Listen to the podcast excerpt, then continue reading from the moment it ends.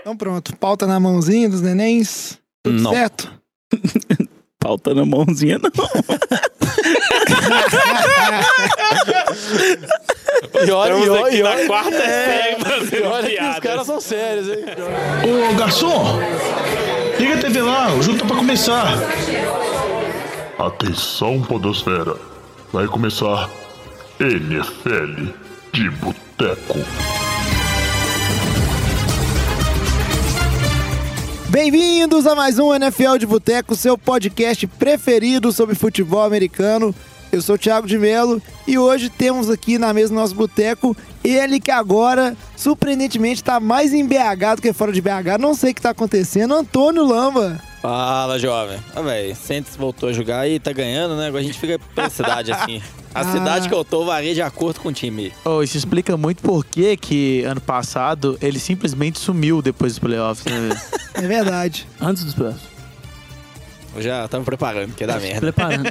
Mudou, mudou de cidade, agora tá de volta aí. Vamos ver se semana que vem ele tá aí ou se vai mudar de novo. Temos também aí Alex Reis, e aí, Juvenil? Flávio Batata Fala comigo. E lá de Joinville, no sul, que tá fazendo muito calor, segundo ele, Luiz Borges. Ó, jovem, tá calor demais da conta, velho. Tá doido? Não, mas no sul faz frio, eu acho que você não se adaptou direito ainda. Isso é o que a gente vê na televisão. Mas o programa de hoje, nem precisa explicar o que a gente vai falar, né? Já vai falar de quê? De NFL. basquete, beisebol. A gente tem que É, falar praia. Desse Divisional Round. Do que foi- primeiro. Como é que era? O que você falou da semana passada? Do primeiro Divisional Round. O primeiro divisional round. desse Primeiro primeiro. Divisional Round, que ó, foi fantástico em alguns jogos, mas deixou a desejar. Será que o segundo vai ser melhor, jovem? Ah, eu torço pra ser melhor, né? Porque o wildcard também foi ah, tal. Agora a gente tem que torcer que para as finais de conferência serem fantásticas e os jogos têm tudo para serem muito bons. Antes de começar o programa aqui, só o recadinho de sempre. Essa semana vai rodar aí, eu vou dar conta de organizar isso aí na rede social aí. O- os nomes do challenge para o pessoal ter uma última chance de aparecer e os que já entraram em contato, né? A gente tem anotado aqui e vamos fazer sorteio para organizar tudo, certo? E o recadinho de sempre, o Diogão não tá aqui, então vou chamar pra dar o recado das redes sociais. Como é que faz pra seguir a gente, Batata? Ó, nas redes sociais você vai fazer arroba NFL de Boteco, seja no Twitter, no Instagram, no Facebook, é, NFL de Boteco com Boteco com U, tá bom? E se você precisar conversar com a gente, mandar um, um alô, falar por que, que o Lamba não devia estar gravando, por que, que o jovem é gago. Gratuito, velho. Não fiz nada pra ninguém aqui. É, o e-mail é nfldeboteco.gmail.com. É isso aí. Então bora começar o programa, porque tem muita coisa pra falar.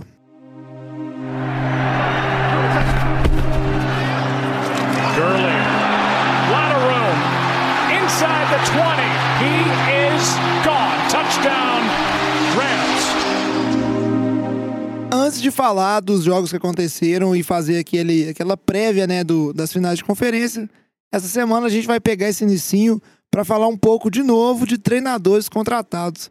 Esse ano tá impressionante, né? Enquanto no ano passado várias equipes demoraram até resolver quem que seria o treinador de fato, tá todo mundo aí sem perder tempo e já resolvendo a situação do time. Semana passada a gente tinha falado aqui que o Cleveland Browns estava cogitando muito fortemente a ideia de promover né, o atual eh, coordenador ofensivo, Fred Kitchens, a head coach. Isso foi oficializado essa semana. né? Então ele que tá muito bem nessa chamada ofensiva. Agora vamos ver como é que ele vai en- encabeçar o time, né? Como é que ele vai reagir, que muda um pouquinho o, a função, né? No, quando você vira um head coach, existe uma função administrativa de elenco muito mais forte, né, Lamba? O que eu achei curioso nisso é que quando a gente viu no meio da temporada, quando a saída do Rio Jackson, quem assumiu a posição de head coach não foi ele, foi o coordenador defensivo Drag Williams. E o Drag Williams, que é um bom coordenador defensivo, fez um bom trabalho na época do Saints, aí depois foi, até saiu por conta daquela polêmica, ele incentivava, falava que ia dar dinheiro para jogadores machucarem os adversários, né? E então é isso, no meio da temporada você promove o seu coordenador defensivo e agora quando chega na pós-temporada aí para você definir o definitivo, né, não o interino mais, você escolhe o ofensivo. Então até uma confusão ali, tanto que isso culminou aí com a saída do Drag Williams aí que não tá mais com o time, talvez um pouco por causa desse rancor aí que durante a temporada ele foi escolhido, o time arrancou, teve uma boa arrancada. Também tem os méritos do Fred Kitchens, porque o ataque produziu muito mais, mas defensivamente o time como um todo evoluiu bastante. Então também tinha os méritos aí do Drag Williams. É, e já que você falou do Greg Williams ter saído, né? Ele que ocupava a, a posição de coordenador defensivo. Vale informar aqui também que o, o ex-head coach do Arizona Cardinals, o Steve Wilkes, ele assumiu essa posição de coordenador defensivo dos Browns. O Browns que a gente sabe que, assim como o ataque, a defesa também é muito jovem e muito promissora. E me parece uma boa contratação, né? Porque o Steve Wilkes fez um trabalho muito bom em Carolina, nos Panthers, enquanto ele era coordenador defensivo, só não deu muito certo como head coach dos, dos Cardinals mesmo. É, exatamente, que a gente, como você comentou, né? A posição de head coach é completamente diferente da posição de um coordenador ofensivo ou defensivo, né? São outras atribuições. Esse caso, Steve Wilkes em Carolina teve um ótimo trabalho. A defesa de Carolina a gente sabe como ela é muito boa historicamente aí, principalmente nos últimos anos, né? Como head coach Arizona não deu nem um pouco certo, foi toda uma atrapalhada, uma temporada péssima. Mas é assim, assim como ele, outros nomes aí, a gente vê que são treinadores que são promovidos aí para head coach, mas acabam dando, não dando certo, não conseguem fazer essa adaptação aí para essa posição aí que exige outras atribuições. É, e, o- Steve Wilkes, que ele é bem conhecido assim por formar boas secundárias, né? Boas defesas contra o o jogo aéreo. Então é uma coisa que é, no time do- dos Browns aí foi tentou se desenvolver, né? Teve o draft ali do, do Denzel Ward também para tentar resolver isso. O time já evoluiu bastante, que era um ponto fraco ali, né? Até se dizia que a linha é, defensiva não conseguia produzir sexo porque a secundária era muito ruim. Então tem um trabalho aí para continuar evoluindo esse time. E já que a gente falou dele, né, Steve Wilkes, que deixou de ser o, o head coach dos Cardinals faz tempo, a gente também comentou no programa passado que os Cardinals estavam querendo contratar o Cliff Kingsbury, que era o, o head coach de Texas Tech, né, um, um time de college, um dos principais times de college da NCAA, da NCAA. E eles oficializaram isso essa semana. E o ponto interessante é que começou uma certa dança das cadeiras, né? A gente tá vendo com o Steve Wilkes era head coach, virou coordenador defensivo. Vance Joseph, que era o atual, né, head coach dos Broncos, foi demitido também, virou coordenador defensivo. Então a gente vê que ele tava há dois anos, né, na frente dos Broncos, se eu não me engano, o Vance Joseph. Tem muito é, bom coordenador aí que fez um test drive, testaram aí como head coach, e agora eles estão voltando a fazer o que consagrou eles, né? O que fez surgir essa oportunidade. Então o pessoal não fica desempregado, né? Continua trabalhando, mas realmente parece que head coach não seria a função dele, né? Sim, até esse caso aí do Vance Joseph, a gente fala que, ó, a gente comentou nos últimos programas, né? Uma das situações é que tá com a maior pressão, né? Ali em Denver. E desde que o time ganhou aquele Super Bowl, acho que se o Peyton Manning não tivesse. Vamos dizer também, o ano que ganhou o Super Bowl foi por causa mais da defesa que o Peyton Manning, né? Mas na temporada anterior o Peyton Manning tinha feito um trabalho brilhante. Então, parece que aqueles dois anos ali salvou um pouquinho a, a, a posição ali do John Elway, porque ele tá sendo pressionado nos últimos anos tá toda hora trocando de head coach, toda hora trocando de quarterback. Já se fala que no draft agora em 2019, novamente ele vai pegar outro quarterback para ver se acerta de novo, para ver se acerta, né, pela primeira vez. Então assim, tá bem complicado isso aí. Vance Joseph não deu nem um pouco certo ali, ficou só esses dois anos e vão tentar agora com Vic Fangio aí, outro, vamos dizer, originalmente coordenador defensivo, fez um trabalho muito bom no Bears esse ano, mas Vamos ver se ele adapta aí para essa posição. Mas eu acho que o, o Denver aí vai ser bem complicado por conta dessa posição de quarterback, não ter ninguém instalado ali ainda, ninguém seguro. Eles vão confiar ali Case Keenum mais uma temporada. Foi até uma declaração já do John Elway falando que, vamos dizer, no curto prazo aí, o Case é a resposta para esse time. Eu acho que é mais para segurar ali até eles arrumarem um, um QB de franquia para o futuro da equipe. E você fez uma careta aí, Batatinha. Ficou chateado que o Vic Fangio saiu da defesa dos Bears? Ah, com certeza, né, bicho? É o cara que, que sempre botou essa defesa do jeito que ela, que ela conseguiu alcançar. Né? Tudo bem que a, a chegada do Khalil Mack fez muita diferença, mas o Akeem Hicks já vinha sendo muito bem utilizado, já vinha... O Kyle Fuller, né, é, é um dos melhores corners na liga hoje, então, assim, é um, é um, é um, era um defensive coordinator muito foda, muito bom, que é, me deixa com medo, né, pra, pra temporada que vem, porque o time chegou longe essa, essa temporada por causa da defesa. E aí morreu na praia do jeito que morreu. Se temporada que vem com, com outro defensive coordinator não, não for a mesma defesa dominante, vai ser muito triste, né? Até em relação a isso, né, teve uma confirmação nos últimos dias falando que o Chuck Pagano, né, o antigo head coach do Colts, foi confirmado como novo coordenador defensivo do Bears. Então, assim, é, quando o Chuck Pagano foi coordenador defensivo, ele teve ótimos anos. Então, ele também não conseguiu fazer essa adaptação aí para essa nova posição. Mas eu acho que foi uma boa contratação para o time do Bears, que teve essa grande perda do Vic Fendi, mas eu acho que o Chuck Pagano vai conseguir ali suprir essa, essa ausência aí. É, antes de ser head coach do Colts, ele foi é, defensive coordinator, né, de, se eu não me engano, Bacanias, ou acho que alguma coisa assim. Mas enfim, ele era um bom defensive coordinator. É, o Diego Pagano é um cara, é um cara rodado na liga. E acho que é uma contratação importante porque a gente sabe que o Matt ele tem um background muito pelo lado ofensivo. Então ele precisa de ter é, um coordenador defensivo ali que realmente exerça a função como um todo, né? Não dá pra ser um cara ali que vai depender do Matt Nagy como head coach pra dar esses pitacos aí. Pra fechar então, a gente tem que falar de as duas últimas contratações aqui. A primeira aqui foi o é, rapidinho ali, o Todd Bowles, que era o antigo é, head coach dos Jets. Ele foi contratado como coordenador defensivo do Buccaneers. A gente também tinha ventilado essa ideia que estava sendo muito cogitado essa contratação depois que o Bowles foi mandado embora dos Jets. E a gente sabe que o background defensivo dele é muito bom, então ele vem para ajudar aí esse, essa defesa dos Buccaneers. E a final, que essa aí eu acho que vale uma discussãozinha. Queria saber até a opinião do Luiz sobre essa dança das cadeiras aí que tá acontecendo na, na divisão do time deles, dele ali na, na FC Leste. O Adam Gaze, o que era o head coach dos Dolphins, vai ser head coach do New York Jets, que hoje talvez é o time ali que possa ser o mais promissor em evoluir dentro da divisão e talvez vir a ser um adversário né, nessa disputa aí. Você acha que o Adam Gaze, ele, ele traz é, vantagem pro, pro time dos Jets? Você acha que foi uma boa contratação, Luiz? É, eu até comentei dois episódios atrás sobre o Adam Gaze, né? Quando a gente comentou que eles estavam, que ele tinha saído de Miami, o Todd Bowles também tinha saído de Nova York.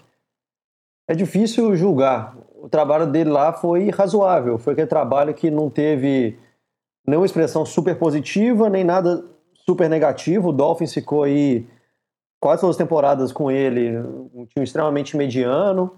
Teve uma temporada nos playoffs. E dizem que ele é um curu de quarterbacks, então o Jets pensou muito nisso para levar ele para lá, para ver se ele dá um, um tapinha na bunda do Standard lá, para ver se ele consegue mudar de patamar mais rápido. Mas não tem como julgar, é difícil a gente saber se ele realmente tem essa capacidade em quarterbacks, porque o Tanner Hill ficou, vamos dizer assim, uma temporada e meia, quase duas temporadas fora no Miami, embora ele teve, tenha tido uma temporada bem boa no início do trabalho do Gaze, que foi a temporada que o Miami foi bem com ele. É, ele depois ficou machucado, e com ele machucado, o, o que veio depois dele eram quarterbacks de um calão muito diferente, né? Veio o Jay Cutler, veio o menino do Twilight lá, como é que ele chama lá? O, o vampiro, que rouba o dinheiro de todo mundo. Nossa, Enfim, não, não tô lembrado. Sam Bradford? Mas- não, sou. Que é igual o, cara, o menino do Twilight. Sam Bradford Que era rouba de dinheiro de todo mundo. Não, não vou lembrar. Como é que ele chama? O cara que ganhou É a fortuna Edward. lá, o que ganhou a fortuna e foi embora. Ah, o, o cara que ganhou do Bear, sério mesmo? Vocês vão chamar isso na minha cabeça? Nossa. É, aí cadê o Diogão numa hora dessa? Que É, o Diogão velho. com a memória fotográfica dele. Ah, Caralho. todo mundo lembra, velho. É o cara do Twilight, então. Ficou difícil do Adam Gaze mostrar um trabalho diferenciado de um quarterback, se é o que eu quero dizer. Daqui a pouco eu vou lembrar o nome do cara do Twilight aí pra vocês. Brock Osweiler, Nossa. porra! Ah, isso que ele Ah, filho da é, puta. caramba, Brock. Osweiler. Então, eu acho que é esperar pra ver, Tigão. O time do Jets é um time que ainda tem muito salary cap, vai mudar muito de uma temporada pra outra agora. Então, vai depender também de todas as peças que eles vão adquirir pra ver se eles vão conseguir suprir, munir o Adam Gaze com peças suficientes. Quanto ao trabalho dele com o Sandarno, só nos resta aguardar e torcer para o Sandarno não sofrer como o Tanner Hill com contusões, né? Aí a gente fecha esse giro, então. Acho que agora não tem nenhum time, né, que tá, tá sem head coach mais. Mas tem um head coach sem time que é o McCarthy, né, coitado? É, o, rua, o? Bengals ainda não, não teve. É, o Bengals. O Bengals ainda não O oficializou. Bengals ainda não oficializou nenhum. Tem muitos boatos que vai ser o. Acho que é o. É o, é o treinador de quarterback, Zach Taylor, do Rams. E também o time do Miami Dolphins está sem o head coach confirmado, então Mas falando Brian muito Flores, do né? Brian Flores, que é o treinador de linebackers do Patriots. Isso, que a gente chegou a comentar isso aí na, na semana passada. Aí tem que entender aquilo que a gente sempre fala, como esses times estão jogando os playoffs. Então não pode acontecer essa negociação, né? Porque eles estão aí semana a semana jogando, a liga não permite isso. Então talvez é, em breve, se essa semana na próxima aí, ou então só depois do Super Bowl, a gente vai saber se esses nomes que a gente já comentou aqui vão se confirmar. E agora então vamos falar dessa rodada, desse Divisional Round, que foi bom, mas não foi bom. Do anything but try and get up into it. First and goal, and the Patriots drive it the distance for the touchdown. 83 yards in 14 plays with Michelle finishing it off. E como sempre, a gente começa falando, sem nenhum motivo específico, pela AFC. E na AFC a gente teve dois duelos que eles tinham tudo para ser interessante. A gente falou que eu, eu pelo menos esperava que seriam dois bons jogos. E o que a gente viu foram dois massacres, né? Duas, duas aulas de futebol americano. Uma do Kansas City Chiefs em cima dos Colts e outra do- dos Patriots em cima dos Chargers o que configurou nessa final de conferência, que vai ser entre New England e Kansas City, que é o seed 1 e seed 2 da AFC. Então faz todo sentido os dois melhores times estarem fazendo essa, essa, essa final. Eu só acho que ninguém aqui esperava, talvez o Luiz, torcedor dos Patriots aí, mas ninguém esperava que seriam jogos tão massacrantes, né? Para começar aqui pelo lado dos Chiefs, todo mundo aqui achava que o time dos Colts estava na crescente, daria algum trabalho, mas o que a gente viu foi uma vitória de 31 a 13 que foi até um pouco vergonhosa pelo lado dos Colts em termos de desempenho. Parece que o time dos Colts, não, não sei se foi o frio, não sei se o que, que foi, mas é um time que não fez nada, não conseguiu fazer nada do que queria nesse jogo. É, em relação a, a esse jogo, é como você comentou, né? O time do Colts não apareceu, a gente não viu o Andrew Luck jogando bem. O jogo corrido também não conseguiu encaixar nem um pouco, e com isso colocou na mão do Andrew Luck apenas. A, a temperatura não ajudava, né? Tava um pouquinho ali bem frio, né? Atrapalha um pouco o passe, mas também a gente não pode falar que o Patrick Mahomes jogou mal também. Mas ele não teve nenhum jogo assim, absurdo, comparado com o que ele tinha na temporada regular. Então acho que o, a temperatura ele atrapalhou muito o jogo aéreo. O Chiefs conseguiu correr muito mais com a bola, terminando aí com mais de 150 jardas corrida. E o Colts aí sofreu, sofreu, terminou com 70 jardas apenas. Então acho que essa questão do jogo corrida aí foi decisivo. E outra questão também que a gente tem que avaliar é a pressão que esse time do Chiefs está conseguindo colocar no quarterback adversário. Parece que a única peça importante aí dessa defesa é a pressão. Porque a gente viu a linha ofensiva do Colts, né? Foi a melhor linha em relação a sacks cedidos ao longo da temporada regular e sofreu aí três sacks nessa semana. Então, assim, o time do Chiefs ali conseguiu pressionar, apertou o Andrew Luck, a temperatura não ajudou, então aconteceu isso. É, destaque aí Justin Houston, de Ford, são os principais jogadores dessa defesa aí que foram os responsáveis ali por, pelos três sacks no Andrew Luck aí nesse jogo. É, e- Lambo, o, Só um minutinho, Tico. Não, não só sexo, né, Lamba? Teve. Eles derrubaram ou. O, Andrew Luck foi apressado ou foi derrubado por acho que mais de nove vezes no jogo, se não me engano, foi nove ou dez vezes no jogo. E ainda tiveram oito passes defletidos na linha de scrimmage. Então, realmente a pressão foi absurda. Para você defletir oito passes na linha de scrimmage é um número gigantesco para um jogo. E a, linha, a defesa do, do Chiefs teve o melhor jogo deles na temporada, no meu ponto de vista. E por muitos analistas também estão vendo isso como o melhor jogo na temporada da defesa dos Chiefs, na hora certa, né? Nos playoffs, estão crescendo. E, e era o ponto fraco do time, né? Desde o início da temporada, quando teve aquele jogo com o Patriots lá no início, que foi 43 a 40, se não me engano, a defesa dos Chiefs era o ponto fraco. A defesa dos Chiefs não conseguia parar o jogo corrido. E agora ela conseguiu limitar o Colts, que teve o Marlon Mack destruindo no wild card, a 70 jardas. Se essa defesa conseguir manter esse nível contra o Brady, conseguir realmente tirar ele do conforto, a gente sabe que o Brady tem dificuldade quando tira do conforto, o Chiefs está indo bem. Que isso fez, isso atrapalhou demais o jogo dos Colts. É, o interessante, só para trazer uma estatística aí, vocês estavam falando de pressão. É, o, o Andrew Luck foi aí o, o quarterback menos, vamos dizer assim, menos sacado aí na média, né? Ele foi sacado 18 vezes a temporada inteira, que isso aí dá uma média aí de 1,13 sec por jogo. E era um cara que tá jogando tranquilo, e como vocês bem falaram nesse jogo, foram três secs, fora toda a pressão, os hits. Então não teve sossego o Andrew Luck, e esse ataque não funcionou. E realmente é um jogo. É, eu concordo com o Luiz quando ele fala que isso aí talvez tenha sido o melhor jogo dos Chiefs em termos de defesa na temporada. Uma outra coisinha que eu queria é, aproveitar para comentar. O Lama falou, né, do Patrick Mahomes não ter tido um jogo é, tão, vamos dizer assim, tão espetacular. O frio influencia nisso. A verdade é que não teve nenhum TD lançado. Todos os quatro TDs dos Chiefs foram TDs de corrida, né? Um do Patrick Mahomes, inclusive. Mas é, é, impressionante como é que esse time é versátil. Eu acho que no fim das contas o, o Chiefs tinha muito mais talento em campo dos dois lados da bola e isso aí pesou. Né? Pro Colts faltou é, soluções para tentar vencer esse time dos Chiefs. É, só lembrando também, Tigão, que o único TD do Colts foi um TD defensivo, né? Foi um punch block que eles recuperaram dentro da endzone e fizeram touchdown. Ou seja, a defesa é, de Kansas né, dando esse trabalho e o ataque não conseguiu fazer muita coisa, né? Não conseguiu render nada e tal. É, isso lembrando aqui do que eu falei semana passada, eu acabei voltando no Colts, mas é, é aquilo que eu disse, né? O Colts ia precisar parar o ataque do, do Kansas City no começo do jogo. Mas foi exatamente o contrário que aconteceu, né? Depois que eles abriram 14-0, o Luck teve que começar a sair lançando bola igual um maluco. Aí não tem jeito. É, e um time muito versátil. E aí, para definir o adversário do, dos Chiefs, a gente teve o um jogo no domingo entre Patriots e Chargers, que aí esse jogo foi pior ainda do ponto de vista de é, competitividade. É, desde o início do jogo, o time dos Chargers não tiveram nem chance. O placar final foi 41 a 28. Mas dá para dizer aí que esse placar não conta a história do jogo. O placar correto talvez seria aí 41 a 7, 41 a 0, né, Luiz? Exato. É, eu gostaria de só, só lembrar aqui, sempre, né, tio, você gosta de dizer que a dinastia acabou. Eu estou muito feliz com a dinastia terminada dessa forma. É, eu acho que ela poderia continuar acabada mais uns cinco anos aí. Eu achar justo.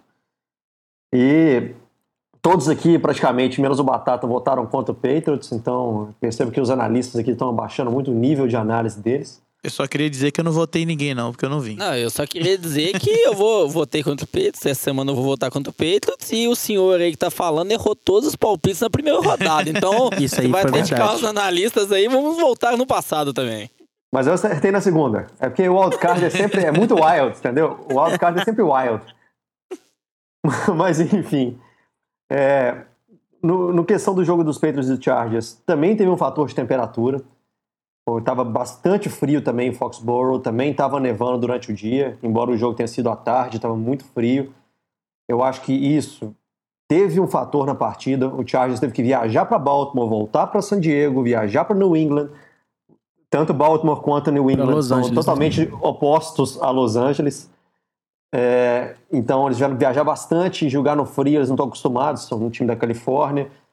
Isso teve um, um negócio no jogo e uma influência, porque além de Patriots ter um plano de jogo que acabou com o Chargers, a questão física fez muita diferença também.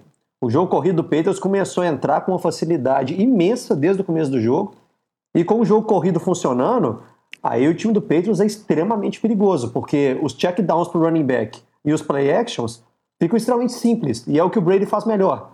O Brady não é um quarterback de passes impressionantes correndo, saindo do pocket, olhando para outro lado, igual o Mahomes é. Hoje em dia o Brady é um cara de passes precisos, uma leitura excelente da defesa. E quando ele tem a arma de poder enganar com o jogo, de, com o jogo corrido, para poder fazer check down com o running back, poder fazer play action e passe curto para slot, igual o Edelman que teve 150 jardas recebidas, fica fácil o jogo. Foi 11 recepções do Edelman, 15 recepções do James White. Isso tudo para mostrar que depois que o jogo corrido começou a entrar, o Chargers não tinha mais resposta. É, e só para é, trazer alguns números aqui, Luiz, que eu, que eu anotei aqui, o tanto que esse jogo foi resolvido no primeiro tempo, quando acabou o primeiro tempo ali, o segundo quarto, o Brady ele já tinha 233 jardas e um TD, o Sonny Michel tinha 105 jardas e 3 TDs, o Elderman já tinha 107 dessas 150 jardas que ele fez no jogo, e o James White já tinha 71 jardas. Então era um jogo que ali já tinha acabado. Tá certo que no segundo tempo o Patriots só fez seis pontos e aí os Chargers fizeram 21, mas eu acho que o time dos Patriots realmente tirou o pé do acelerador. Pô, esse jogo aqui já tá ganho, tá tranquilo e só controlou. E uma coisa interessante eu achei realmente, além da parte física, o plano de jogo de New England pareceu muito melhor e funcionou muito melhor, tanto no ataque quanto na defesa. Mas me impressionou muito como é que o Chargers não foi capaz de é, apresentar resposta nenhuma. Aí eu queria até saber do Lamba, você acha que essa falta de resposta, falta de mudança no jogo pelo time dos Chargers, foi um pouco de é, falta de material para fazer isso, não tinha os jogadores? Ou você acha que foi só realmente a comissão técnica não soube se adaptar ali? Então, até em relação a isso que a gente tinha comentado né, na semana passada de uma, uma estratégia do Chargers contra o Ravens, né, que deu muito certo, que era em quase todas as jogadas, em 80, 90% das jogadas, estava com sete defensive backs, né? Sete jogadores secundários. Você tinha comentado um pouco por conta também que eles não tinham jogadores linebackers porque estavam machucados. Então, assim, é o que tinha disponível no plantel, os melhores jogadores eram isso. Sete jogadores secundários. Então, essa semana contra o Patriots foi algo semelhante. Só que o Patriots, ele. A gente viu ao longo da temporada, ele veio para correr com a bola também, tem um jogo bem equilibrado. O Brady passou muitas vezes, mas o Sonny Michel também correu mais de 20 vezes com a bola, mais de 100 jardas, correu muito. Então, quando você arma sua defesa com muitos jogadores secundários, são jogadores mais leves, não consegue parar de forma efetiva o jogo corrido. No caso do Patriots. Porque quando a gente fala no caso do Ravens, é o Lamar Jackson correndo, que é jogador mais leve. Então, assim, funcionou essa estratégia contra o, contra o Ravens, mas contra o Patriots não foi nem um pouco eficiente. Mas o que eu achei mais chamou atenção é o time do Charles, ele não conseguiu colocar pressão suficiente no Brady. A gente sabe que para você ganhar desse time do Patriots, você tem que colocar pressão no Brady. E contra pressão é onde ele joga pior. Então, você tem ali Melvin Ingram, você tem Joey Bosa, eles não fizeram nada no jogo, assim, jogaram muito, colocaram muito pouca pressão. Também foram, defen foram defender mais a secundária, marcando zona, colocaram pouco jogador fazer blitz, jogou de modo conservador, não tem como, velho. Você vai jogar contra esses times assim, igual pega a gente o caso do Eagles e Saints. O Eagles no começo, jogou, no começo do jogo, não vou dar, falar muito agora, mas jogou de forma agressiva, o jogo ficou equilibrado o jogo inteiro. O time do Chargers não, foi muito conservador, não, não tentou colocar mais pressão. E com isso não pressionou o Brady e ficou o jogo fácil. As cinco primeiras campanhas, igual você falou, foram cinco touchdowns. É, realmente o time dos Chargers é, passaram vergonha e fizeram todo mundo que apostou neles aí. Eu falei no programa passado que eu achava que o Chargers tinha se livrado da zica e estava mostrando ser um time diferente, mas realmente não fez nada de bom. Eu acho que a única coisa de boa que aconteceu pro time dos Chargers esse jogo, de boa sim, mas de legal, foi o touchdown do Antônio Gates, que vale é, mencionar aqui. Ele pegou um TDzinho lá mais pro final do jogo, o que provavelmente foi o último passe que ele pegou na carreira, né? O último touchdown dele. Acho difícil dele voltar no ano que vem. Ele voltou esse ano só porque o, Hunter Henry, o Tyrande do, dos Chargers, tinha se machucado. O, o Tonhão Portão aí, como o Lama gosta de falar, que já tá finzinho de carreira, né? Já não produz tanto. Mas legal aí que ele ainda pegou mais um TDzinho nos playoffs. Não, bem bacana isso. Acho que todo mundo, quando tava vendo o jogo, pensou a mesma coisa que você, Jovem. Que é o último passe recebido dele ali, um touchdown na pós-temporada, terminou bem a carreira. Só que já deu declaração aí, falando que quer jogar mais um, mais um aninho aí, gostaria de jogar pelo Chargers, né? Então, Talvez aí ano que vem a gente veja ele novamente em campo aí, mas é nesse formato, é entrando ele mais na red zone, que a gente viu esse ano aí, se não me engano, ele meteu oito touchdowns, cara. Então, assim, é um volume muito considerável, é um jogador muito experiente, não é nem um pouco mais explosivo, mas é uma peça confiável ali para você ter em alguns momentos da partida. Também é... está virando portão de garagem já, né? é isso aí, o bichinho tá, tá virando, o porte dele tá só aumentando pros lados agora. Mas agora que a gente relembrou um pouquinho desses jogos, o Luiz falou muito bem que a gente teve um confronto já entre Patriots e. Desculpa. Entre Patriots e Chiefs durante a temporada. Foi na semana 6. Ficou realmente 43 a 40. O jogo foi lá em Foxborough. Agora a gente vai ter o jogo lá na casa dos Chiefs. Vai ter essa inversão aí de mando de campo. Porque os Chiefs tiveram melhor campanha na temporada regular. E aí eu queria saber de vocês. A gente teve um domínio completo, tanto dos Chiefs quanto dos Patriots, em cima dos dois adversários essa semana. Mas eu, particularmente, eu acho difícil da gente enxergar esse domínio né, nesse jogo, porque os dois times são muito bons. O time dos Patriots é muito bem treinado, apesar que ele joga muito melhor, né? Pelo menos nessa temporada tem jogado muito melhor dentro de casa do que fora de casa. Mas o time dos Chiefs a gente sabe também que ele tem suas dificuldades ao longo da temporada e por mais que é bem treinado, esse jogo do Colts foi um jogo atípico pelo lado da defesa. Então fica aquela dúvida se realmente ele vai ser capaz de, de colocar esse mesmo desempenho defensivo contra os Patriots. Aí eu queria saber a opinião de vocês, o que, que vocês acham desse jogo, qual é o caminho de cada time, o que, que vocês esperam que vai acontecer. Olha, eu acho que a gente tem que tomar cuidado com aquilo que a gente deseja, né? No wildcard foi um tanto de jogo sem DD, aí chega nessa Divisional Round é só 40 e tantos alguma coisa. Então, assim, é... eu acho que vai ser um jogo onde a defesa do Chiefs vai determinar o que vai acontecer no jogo, porque a gente sabe que são dois ataques que, que conseguem é, marcar muito ponto e a defesa que está jogando em casa vai fazer a maior diferença ali.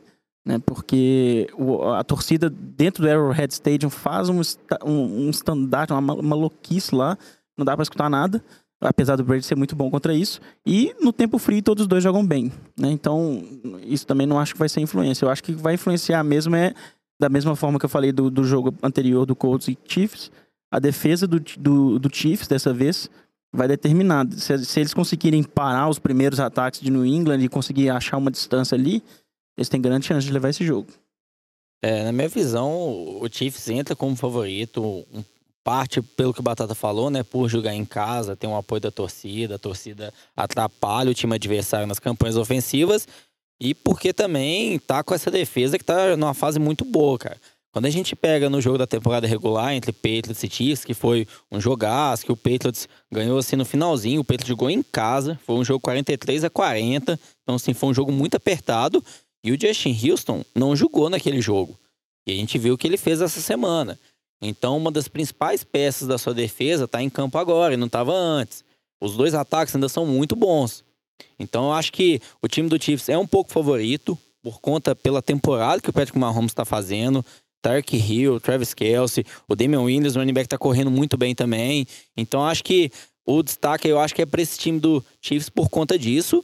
E é o que o Batata falou, a arma vai ser essa, conseguir pressionar o Brady e também segurar um pouco ali o jogo corrido com o Sonny Michel, porque correu muito bem semana passada. Quando teve o encontro desses dois times aí também, o Sonny Michel teve mais de 100 jardas. Então a gente sabe que a defesa do Chiefs quando o jogo corrido não é boa. Ela tá conseguindo apenas pressionar o quarterback, mas acho que vai ter que conter um pouco o Sonny Michel ali, porque a gente não tá vendo muitas big plays do Patriots, que é o estilo que eles estão jogando agora, né? Passa mais curtos. Então precisa muito conter ali esse jogo corrido.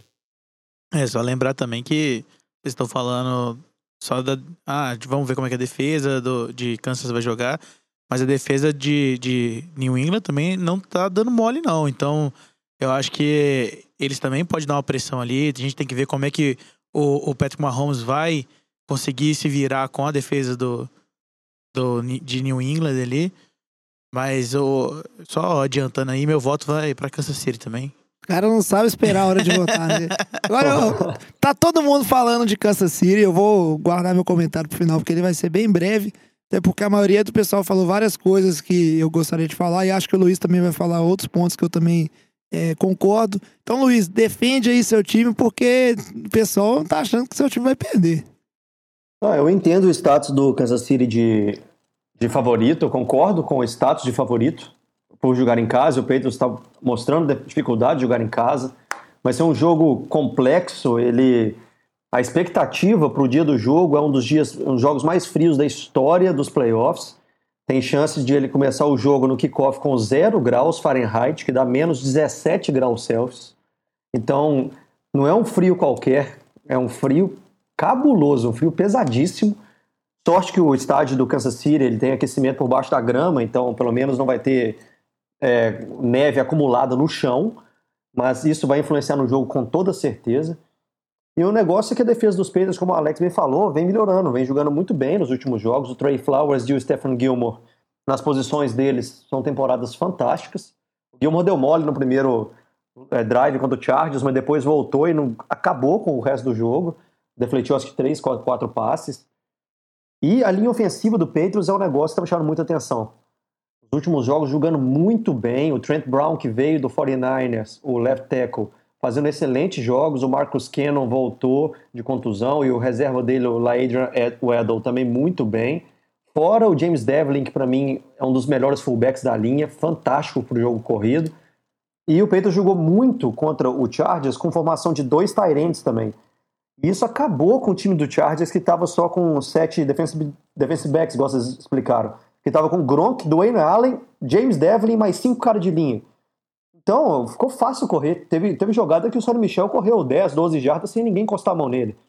Se o Patriots conseguir esse tipo de vantagem em cima do Chiefs, que tem um jogo, tem dificuldade para marcar o jogo corrido, depois começar a jogar em cima do play action, não vai dar tempo do Justin Houston chegar no Brady, que foi justamente o que fez o Joey Bosa e o Melvin Ingram ficar apagados nesse jogo. Eu acho que o jogo do Patriots vai correr muito por esse lado, e se começar a entrar, vai ficar difícil para o Chiefs correr atrás, porque vai ficar muito tempo fora de campo, né? O Patriots contra o Chargers teve aí quase 40 minutos de posse bola, um negócio absurdo. Se contra o Chiefs for a mesma coisa, fica difícil. É, eu concordo com você, Luiz. Inclusive, eu acho que o principal duelo desse jogo vai ser o da defesa dos Chargers contra o jogo corrido dos Patriots. Se não souber limitar, ou até do Chargers não, dos Chiefs, se não souber limitar esse jogo corrido aí dos Patriots, vai passar aperto. E os Patriots, de forma nenhuma, eles querem ter que forçar esse jogo através do, B, do Brady e do jogo aéreo, até porque a gente sabe que é, as opções né, de recebedores do, dos Patriots, elas não são as melhores, assim, né? Ele não tem tanta opção, então ele precisa realmente desse jogo corrido encaixando. Acho que é o que a gente tem que ficar de olho aí. Isso vai ser determinante. E eu vou apostar, meu aposta vai para os Chiefs. Um pouquinho de coração, porque é a final que eu gostaria de ter. Tem que envolver os Chiefs. E porque eu acho que esse jogo, se ele for equilibrado, os dois times jogando muito bem, igual eu acredito que ele venha a ser, a capacidade de improvisação do Patrick Mahomes pode vir a fazer diferença que é uma coisa que infelizmente a gente já não não tem tanto no, no Tom Brady mais. Ele, além de não estar tá tão móvel e nunca ter sido tão móvel, ele é um cara muito da leitura para snap, da execução. E aí, quando as coisas dão errada, é difícil de consertar. Agora, o, o Chiefs tem esse trunfo do Mahomes, que quando a coisa dá errada, às vezes ele dá uma corridinha para um lado ali, acerta um passe que ninguém imagina. Então, talvez esse menino aí, provavelmente a MVP da temporada, vai fazer a diferença. Pelo que eu vi aí. Eu não votei ainda é, do que os meninos falaram, eu acho que vai mais ou menos seguir muitos Chiefs. Então fala aí, Batatinha, você vai votar em quem? Eu vou votar em New England. Olha que safado. Aí, Pota, aí sim. Não, eu, eu, eu acho que a defesa do Chiefs vai mascar. Ela foi, ela foi impressionante nesse último jogo, mas é, não é o normal dela, né? Foi, foi diferente. Eu acho que fora que, que fora essa atuação eles não vão ter tanta, tanta dominância assim contra um time que tem mais peso nos playoffs, né? Então, assim, acho que a camisa do, do, do, do Patriots vai pesar um pouquinho nessa defesa. O Sonny Michel tá fazendo um trabalho muito bom, eles estão correndo muito bem com a bola. E por isso eu acho que o Patriots vai abrir uma certa vantagem e vai dominar o jogo do jeito sorrateiro do, do, do Belichick, aquele jeito esquisito que quando o Patriots tá na frente ele não perde nem a pau. Pois é. Fica o voto do Batatinha e o Alex já falou que vai de Chiefs. O Luiz com certeza não vai apostar contra o time dele. Falta só o Lamba confirmar. Pô, vai... tem dúvida ainda. Já falei no começo do programa que ia apostar contra o Patriots. é, não, mas aí. acho que é brincadeira, assim, né? É só apostar contra o Patriots por apostar, não. Acho que o time do Chiefs é um pouco favorito nesse, placa, nesse jogo mesmo. Acho que vai ser um jogo bem apertado. Vai ser acredito que vai ser bem diferente do que a gente viu na temporada regular, né? Um jogo que os dois times ali marcaram 40 pontos ou mais. Acredito que vai ser um, um placar um pouquinho mais magro aí, até por conta da temperatura também, não vai ajudar tanto. Então, mas eu acho que o Chiefs tem a vantagem por conta de jogar em casa. É. E agora a gente falou da FC, então vamos para fechar o programa falar do, do que se configurou ali, né, da final de conferência da NFC. Saints start from the 35 and they will throw it. Breeze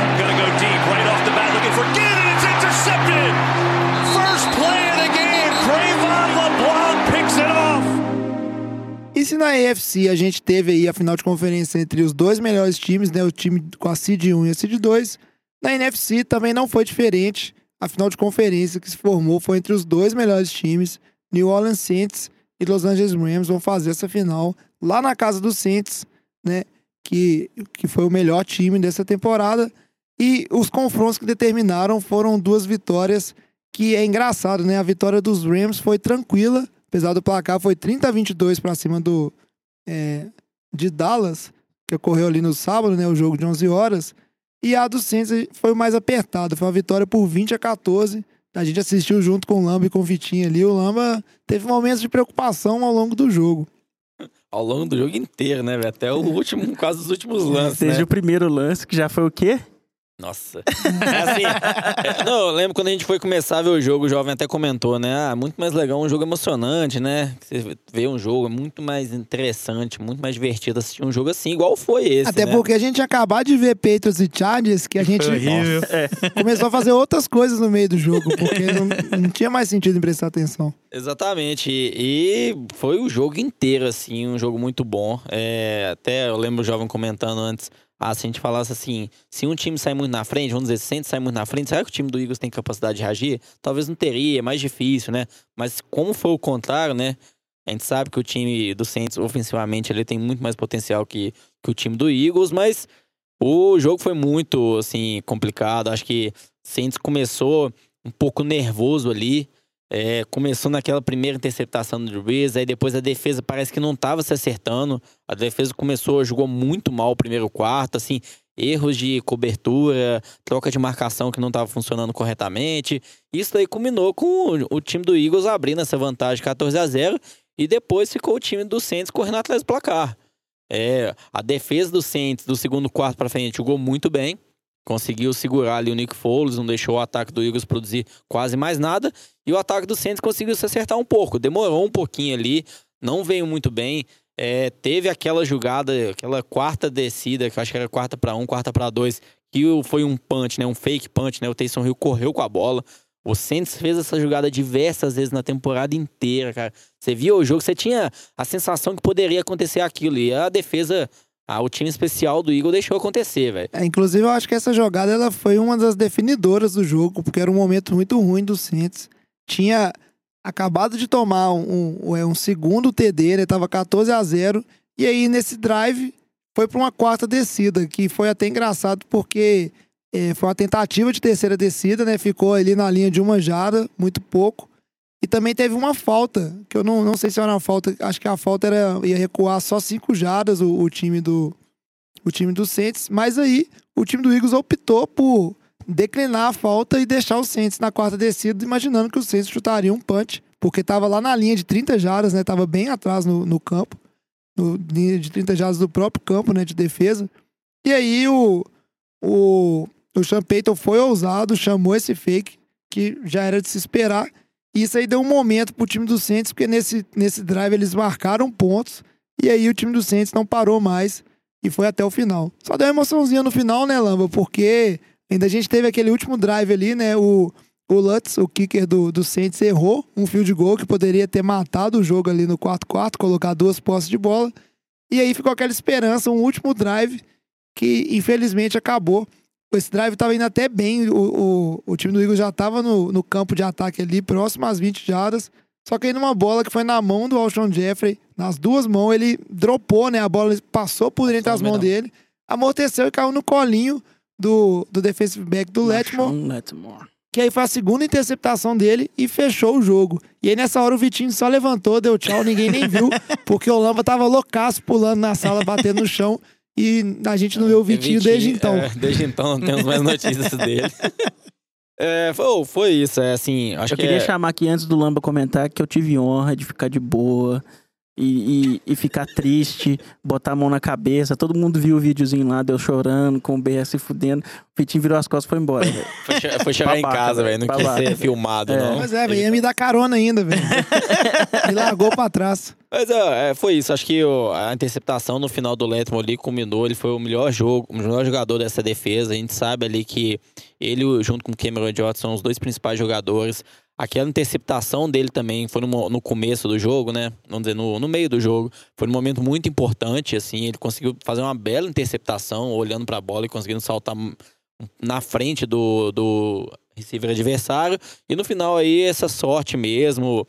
Falaram também que em relação ao Ashton Jeffrey, ele jogou com uma costela quebrada, que tava machucado, jogou o jogo inteiro no sacrifício. Assim, não pode nem um pouco criticar aí ele por isso, foi tendo uma temporada boa aí de por, vivendo por lesões, né? Como era no tempo dos Bears. Mas é, Nick Foles provavelmente jogou seu último jogo ali em Filadélfia. deve ser trocado aí pelo time do Eagles para algum time que tá precisando de quarterback, a gente sabe que são muitos, né?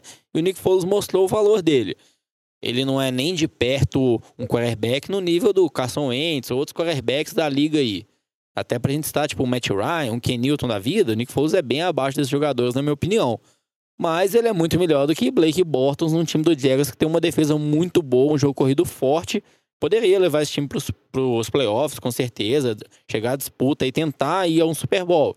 Então, acho que o Eagles vai conseguir fazer, obter alguns bons picks de draft aí com a troca desse jogador, viu? É. E o, o outro jogo que formou foi a vitória do Rams em cima de Dallas, né? 30 a 22. E aí foi um jogo que foi. Eu achei ele parecido no que foi o jogo dos Patriots. O placar parece mais apertado aí, mas foi um domínio completo também. O time de Dallas ele fez um TD ali no início do jogo. A defesa de Dallas estava parecendo que ia jogar bem. O primeiro quarto terminou 7 a 3 para Dallas. Mas aí o time do Rams voltou atropelando, marcou 17 pontos no segundo quarto e aí terminou 20 a 7. E a partir daí, Dallas não teve mais chance no jogo. O time do Rams dominou. E quando precisou parar a quarta descida, parou. Quando precisou fazer first down para terminar e comer o relógio do jogo, fez. Um jogo realmente dominante para esse time do Rams. Que não deixou o, o, o time de Dallas fazer nada no jogo corrido também. Só 48 jardas pro, pro Ezekiel Elliott, ou 47, se eu não me engano, mas mais ou menos nessa faixa aí. Muito pouco. Dentro da linha ali, o, o Aaron Donald e o, e o Sul muito dominantes. E eu queria entender, porque eu vi esse time bem versátil e o time do Rams num jogo corrido que me lembrou um pouco o time do Patriots também é apostando muito nesse jogo corrido, mas eu acho que o time do Rams tem a vantagem que ele tem dois corredores aí que eles estão muito bem. Né? O Todd Gurley todo mundo sabe, mas o CJ Anderson é uma grata surpresa aí nesse finzinho de temporada pro Rams. Ele que tá parecendo uma bolinha de boliche, mas tá correndo muito bem, castigando bastante a defesa dos times adversários. É, eu ia comentar justamente isso. O CJ Anderson foi uma surpresa absoluta ali, né? O Todd Gurley estava saudável, foi pro jogo, mas eu acho que, que de alguma forma o Dallas não esperava que quando o CJ Anderson estivesse em campo eles iriam correr com a bola, né? Porque o, o Todd Gurley é o principal corredor do time. Então, 23 corridas, 123 jardas, dois TDs, uma performance assim, de, né, de gala, inclusive melhor que a do Gurley, que teve 115 jardas e um TD. E, e, achei que isso foi o que definiu assim o jogo, né? mudou completamente o jogo. É, o, acho que é um ponto que a gente fala, né, muito de ser estabelecer, igual a gente viu com o time do Patriots essa semana também. Estabeleceu o jogo corrido, correu muito bem com a bola, o play action funciona melhor, você passa melhor também, acaba que indiretamente é, consegue equilibrar o jogo. O time do Dallas, como o João comentou, o Ezequiel Ellis nem chegou em 50 jardas, ele correu 20 vezes com a bola. Então, assim, o time de Dallas tentou correr com a bola, correu 20 vezes, mas não, não deu certo, não conseguiu produzir nem um pouco. É, a Mari Cooper aí teve um bom jogo, é, o Michael Gallup também foi uma surpresa aí nesse time de Dallas nesse jogo. Mas é isso, a defesa não funcionou. O Van Der Esch, que a gente ficou falando a temporada inteira, um dos melhores calores esse ano. Talvez não ganhe aí o, o calor ofensivo do ano, mas vai ficar bem na disputa ali. Defensivo. Teve um jogo muito fraco, é, defensivo. Teve um jogo muito fraco. É, a gente viu diversos Ele foi jogos. votado pro, play, pro Pro Bowl. Aí, pro Pro Bowl e, e, no jogo dos playoffs, que é o mais importante aí da temporada, ele desapareceu. É, até teve um lance, ele tava tão mal que eles começaram também a usar bastante o, o Lee, ele também. Teve um lance, eu acho que quando o Dallas estava na frente do placar, quando o time de Dallas estava ganhando ali pro... É, estava 7 a 6 teve um touchdown do CJ Anderson, assim, foi duas jogadas seguidas de corrida. Você viu o Sean Lee, assim, ridículo, cara. É, assim, não marcou direito, caiu no meio da, dos bloqueios, não fez nada. E você vê que ele entrou no lugar do Van Der Esch também, que não estava aparecendo. Então acho que o time de Dallas, a defesa que a gente falou que é brilhante, a temporada inteira não apareceu no momento que mais precisou. E a gente pode culpar também o Jason Garrett, que é um nome que é questionado. É, não é a primeira vez que vai se falar se ele deve ser o, o head coach desse time ou não. Será que o time tem futuro com ele? Ele conseguiu engrenar na temporada final, levou o time a ser campeão de divisão e com certeza manteve o emprego dele para temporada seguinte, mas a cobrança vai ser a mesma na próxima temporada. Se começar mal, começar perdendo jogos, já vai ser uma discussão se ele deve ou não ser o head coach desse time. É. E seguiu esse domínio aí e configurou a final de conferência, também como a gente falou, Cid 1, Cid 2, esses, essas duas equipes também que se enfrentaram Mas aí, ao contrário do, do jogo da FC, que inverteu o mando de campo, manteve, né? Lá na semana 9 a gente teve é, Sams, é, Sams, Rams e Saints. e. Saints e Rams lá no, em New Orleans. Ficou 45 a 35 esse jogo. O time do Saints ganhou. Foi um jogo muito bom também, muito emocionante. No final pareceu que o Rams ia ter chance de tentar virar, mas aí o Saints respondeu à altura ali e encerrou, né, esse jogo. Mas também um jogaço e um repeteco. E aí a gente tem, né?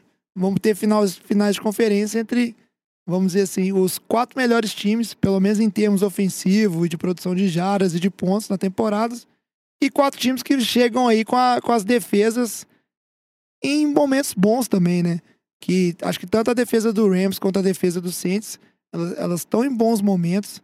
Elas não são as melhores da temporada, né? Mas elas são boas defesas também. Não dá pra descartar, não dá pra falar que é uma defesa ruim.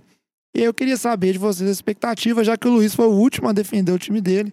Eu vou começar aqui pelo Batata de novo. O que, que você pensa desse jogo, Batatinha? Quem que ganha? Quais são os fatores mais importantes aí? Eu acho que é, nesse jogo tem um favorito mais claro, na minha opinião, que é o Saints. Né? Porque o Rams, apesar de ser um bom time e, e ter aí feito um bom jogo contra Dallas e tal, ele, ele não, não é tão dominante quanto o Saints tem sido, né? É, contra a Filadélfia, o Saints deu uns vacilos iniciais e tal, mas assim, é um time que sabe responder, sabe mudar o que precisa no meio do jogo para poder ganhar e, e por isso eu acho que vai dar New Orleans. É, eu, eu acho que vai dar New Orleans também. Acho que o Saints leva essa aí. Vai jogar em casa. A gente sabe que é um fator que faz diferença. É, é, teve o jogo durante a temporada entre o Saints e o Rams e o Saints levou. E de lá pra cá eu acho que o Rams deu uma, uma leve piorada. Então eu acho que tá tendendo bastante pro Saints levar esse jogo aí. É, eu, Luiz, você, tá- você caiu, você tá meio caladinho, tem um tempo que você não fala nada. O que aconteceu? Não, eu tô aqui, tô aqui é, ouvindo essas belas análises dos nossos colegas aqui de mesa redonda, mesmo que a distância, e mesmo que a mesa não seja redonda também. É, mas vai ser um jogo muito complicado, para falar a verdade. Eu acho o time dos Rams, eles precisam encontrar uma solução para o Michael Thomas, né, que é quem está fazendo diferença para o time dos Saints. Esse Quem- Luiz usa salvou- todos os meus argumentos. É quem salvou ali contra o Eagles, né? O Michael Thomas jogou demais, velho. Também acho, carregou, carregou nas costas o time. É, o time, o time dos Rams vai ter que. O técnico deles lá, o McVay, que é um cara mais focado no ataque, ele vai ter que pegar umas lições aí com o Bill Belichick, no sentido de: olha, eu vou anular o Michael Thomas. Vou colocar dois nele aqui, três, e vou deixar a galera jogar com o resto. É lógico que eles têm o Camara, tem o Mark Ingram, que isso pode apertar para outro lado, que o time do Saints é um time completo. Mas, se deixar o Michael Thomas com a liberdade que ele teve contra o Eagles, meu amigo, não vai dar pro Rams, não, porque a defesa do Rams não vai conseguir segurar. Não tem pass rush que salve, porque o passe rápido ali no slant do Michael Thomas é extremamente eficaz contra o Breeze, né? E o time do Rams vai ter que se fazer o jogo corrido funcionar, né? Que tem um jogo corrido muito melhor que o dos Eagles, que o dos Eagles realmente não fez nada contra os Saints, que a defesa dos Saints de jogo de corrido é boa, mas o dos jogos corridos dos Rams é muito bom. Então vai ficar essa batalha aí, caso eles consigam encaixar. Eu acho que vai um, bem parecido com a ideia do Patriots contra o Chiefs. Caso o Rams consiga encaixar o jogo corrido, o jogo pode complicar bastante para New Orleans também. Mas continuo com favoritismo, favoritismo pro lado dos Saints. Vou votar no Saints até porque eu queria uma final aí Patriots e Saints para a gente ter uma aposta entre eu e o Lamba e as coisas ficarem mais emocionantes. É, Eu, eu acho que isso que o Luiz falou sobre o, o- a defesa do, do, do Rams é muito importante porque, apesar dessa, dessa questão da, da, da secundária ter que colocar um cara a mais no Michael Thomas, pelo menos o Rams tem uma linha defensiva absurda, né? Você tá falando de, Mike- de Aaron Donald e Nadam Kansu. Então, assim, se tem um time que pode se dar esse luxo, é o Rams.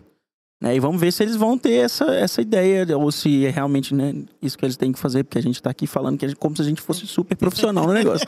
Mas. A gente é, Ah, eu- não é, fale por você, cara. É, desculpa. É, Então, assim, vocês vão ver se eles vão escutar nosso podcast antes do jogo e entender que é isso que eles precisam fazer. Agora é a sua vez, Laminha. Defende pro seu time. Drew Brees, MVP. Como é que seu time vai massacrar o time do Rams nesse jogo?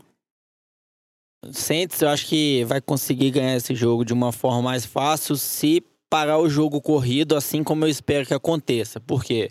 A gente viu na temporada, o Saints terminou como uma das melhores defesas contra o jogo corrido. Então, o que a gente viu aí nessa semana de CJ Ennis e Todd Gurley dominar, eu acredito que isso não vai acontecer com o time do Saints. O time do Saints vai ter uma perda muito grande aí. O Shadow Rankins, o defensive tackle, ali machucou no último jogo, tá fora, não vai jogar mais os playoffs. Então é uma grande perda que é o centro da linha. Mas eu acho que a defesa vai conseguir segurar esse jogo corrido.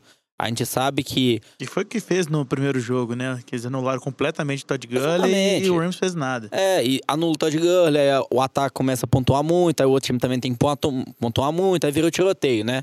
Então, eu acho que vai conseguir segurar o jogo corrido, aí o- a questão vai ser o, o passe. Porque a gente sabe que o Letmore é um ótimo corner, e ela Apple vem numa temporada boa também. Mas o terceiro corner do Saints é sempre o problema, que é o P.J. Williams, que era o segundo corner no começo da temporada. A gente viu que essa semana ele foi explorado. O Saints tomou os touchdowns ali na defesa, era cada jogada em cima dele, velho. Então, assim, os times sabem que ele é a, a fraqueza da defesa, eles vão explorar isso. Então, imagino que vai acontecer essa exploração aí novamente, é o Saints conseguir reduzir isso aí ao máximo para conter. E porque contendo isso, eu acho que o ataque ali, que não tá tão brilhante assim nesses últimos jogos, mas eu acho que o ataque consegue fazer uma pontuação necessária para ganhar ali. Eu acho que vai depender um pouco mais da defesa nesse jogo. Acho que vocês falaram tudo que tinha pra falar. É, concordo muito com o Luiz que quando ele fala que o Rams vai ter que focar não só em fazer um jogo bom de defesa, mas em tentar parar as principais armas do time do, do Saints, principalmente o Michael Thomas. Ele teve 171 jardas nesse jogo contra o Eagles e um TD. O Drew Brees lançou para 301 jardas, ou seja, mais da metade da produção do Drew Brees é, em passe foi em cima do Michael Thomas. Isso quando a gente fala só de jardas, porque a gente viu que foram vários first downs cruciais. O time do Saints teve em situações muito difíceis, tipo terceira para 14, terceira para 16. E aí ia lá Michael Thomas pegava essa bola e mantinha o time vivo em campo. E concordo muito com o Lamba também, essa questão que vocês falaram de jogo corrido, vai ser um duelo interessante de se ver. Esse jogo tem tudo para ser o jogo mais surpreendente. Eu acho que o único fator aí que não é só casa, não é só estratégia, que eu acho que vai contar bastante, é aquele fator raça mesmo, coração.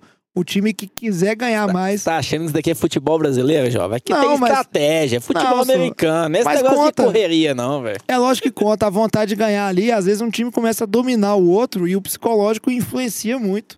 É um jogo que talvez erros vão custar caro. Então acho que vai fazer diferença também esse fator psicológico. Que aí, pelo lado do Saints, eu vejo uma certa vantagem também. O time do Saints é não só um time mais experiente, mas é um time mais acostumado a estar em playoffs e a estar nesse tipo de situação. Então é, a gente tem não só em relação a, vamos dizer assim, a jogadores, mas até em comissão técnica e questão de vestiário. E para fechar aqui o programa de hoje, aquela rodada rapidinha de votações. O Lamba, eu acredito, né, vai votar no time dele, não tem porquê não. Exatamente. E eu queria saber, vamos começar ali pelo Alex. Alex, quem que você acha que leva esse jogo? Então, velho, igual. Eu acho que o Saints leva esse jogo. É, a, gente, a gente já fez essa É. rodada, na verdade. Mas Jovem tá prestando Mas atenção só- bacana. só né? Não, cara, vocês deram opinião, mas, eu, por exemplo, você Não, ficou falando bem argumento- dos Chiefs, dos Chiefs, dos Chiefs, depois virou assim, vou votar no New England, porque Não, mas- eu e Luiz, nós somos amigão.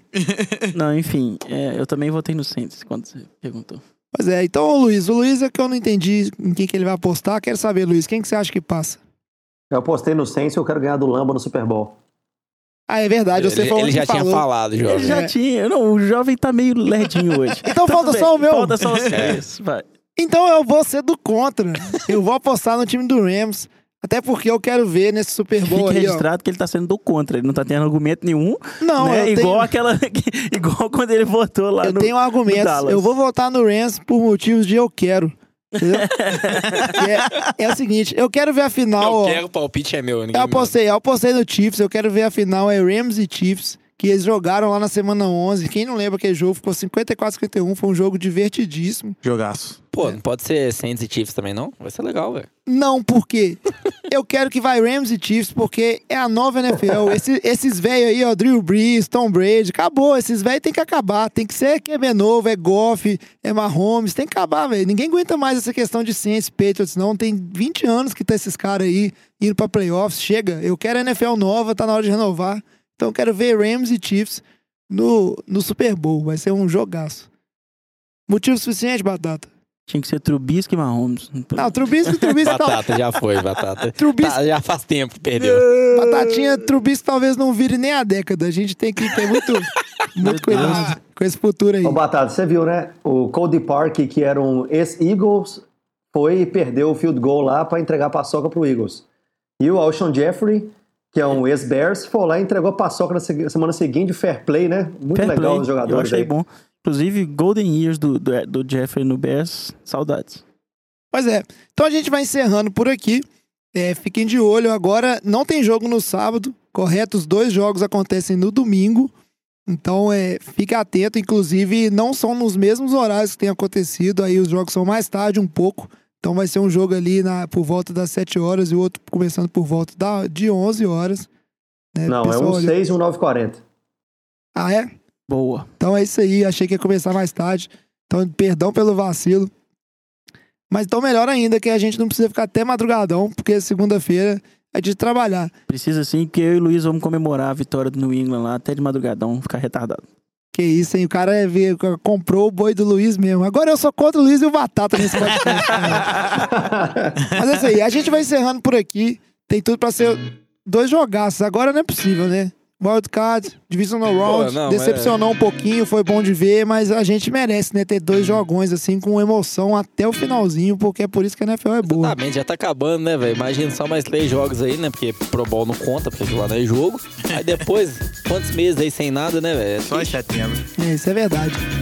Então, pra encerrar o programa, mais alguém quer comentar alguma coisa? Não, mas eu, eu só queria dizer que eu gostei do comentário do jovem. Será que o Trubisky vira a década? Não, o Queria, pegar no pé do queria batata. mandar um abraço pro Vitinho. É isso aí. E eu queria falar, vocês olharem o, o perfil também da NFL Brasil, que tem a foto do Fitzpatrick lá no, na estação 9 3 quartos, É, do fantasiado de, de, de Potter. Muito bom. É isso aí. Esse A cara gente- sabe ver a vida, né, velho? A gente vai, vai ficando por aqui. Esse programa. Vamos acompanhando aí durante a semana juntos nas redes sociais. E é isso. Traz a saideira, fecha a conta, passa a régua. Boa final de conferência pra todos nós e até semana que vem. Valeu. Valeu, falou.